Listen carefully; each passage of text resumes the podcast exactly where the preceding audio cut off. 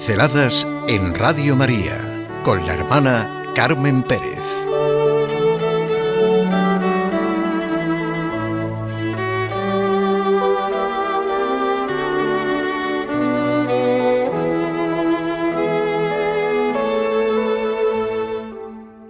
Personas para comprometerse con un mundo mejor. Eso es lo que necesitamos concretamente. Personas para comprometerse por un mundo mejor. Y a eso es a lo que hemos sido llamados. Hacer mejor el mundo, la realidad que está a nuestro alcance. Los jóvenes también hoy tienen a su disposición figuras de gran relieve para comprometerse con un mundo mejor. Un Maximiliano Kolbe, una Madre Teresa de Calcuta, son la prueba más evidente de que los caminos para la realización del sentido de la vida son posibles para todos. Es necesario hacer algo, trabajar por algo, vivir con intensidad algo, por amor a alguien. Estas son palabras de Víctor Fran en una entrevista que se le hizo en Alfa y Omega dos años antes de su muerte.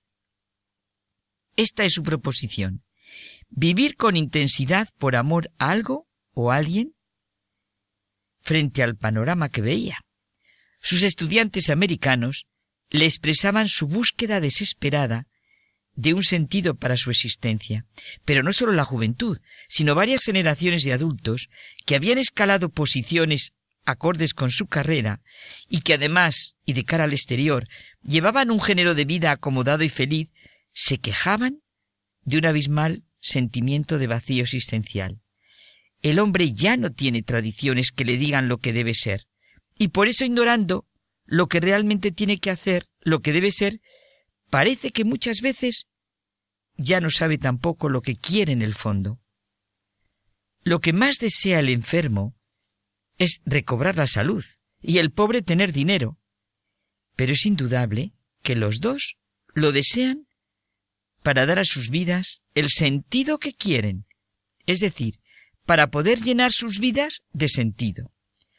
Hoy olvidamos algo fundamental desde el plano, mejor, desde el punto de vista humano, la autotrascendencia de la existencia humana. Es decir, apuntamos por encima de nosotros mismos a algo que no somos nosotros mismos, hacia algo o hacia un sentido que hemos de cumplir, una vocación a realizar, o hacia otro ser humano a cuyo encuentro vamos con amor.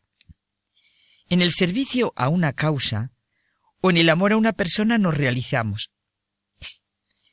Cuanto más vamos al encuentro de nuestra tarea, de nuestra misión, cuanto más nos entregamos por amor a los demás, más somos nosotros mismos. Solo nos realizamos cuando salimos de nuestro egoísmo, porque únicamente nos enriquece lo que damos un sentimiento de confianza y familiaridad nos envuelve fruto de nuestro sentirnos religados a Dios y a los demás. Vamos a... porque previamente hemos venido de. En tanto vamos en cuanto hemos venido, dice Zubiri.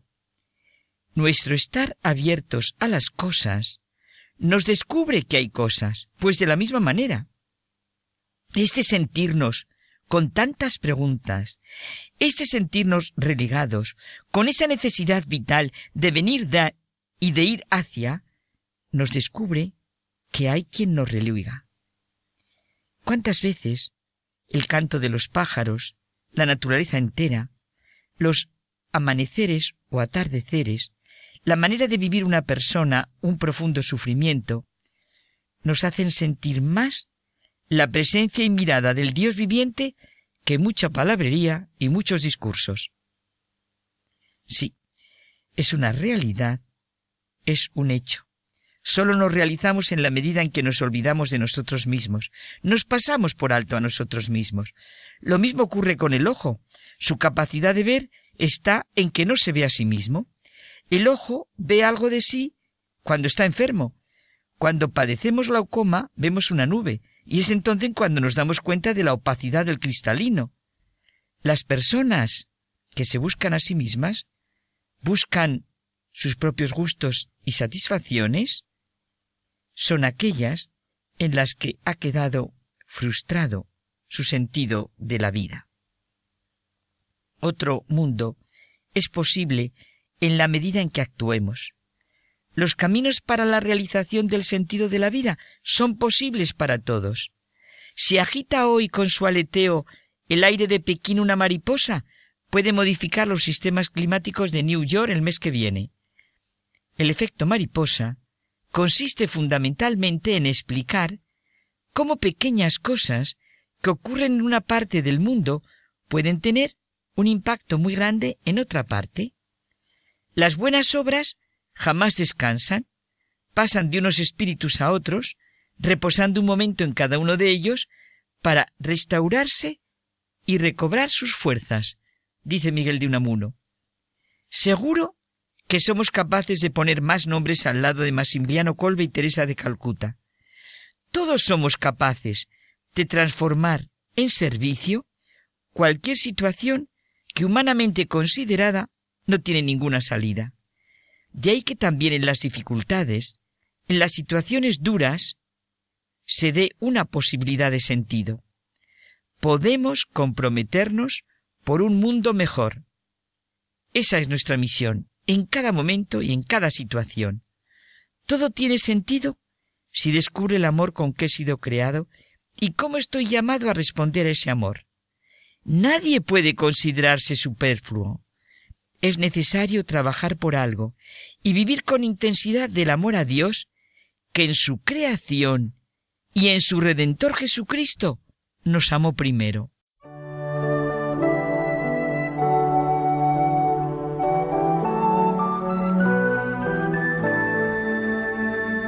Pinceladas en Radio María con la hermana Carmen Pérez.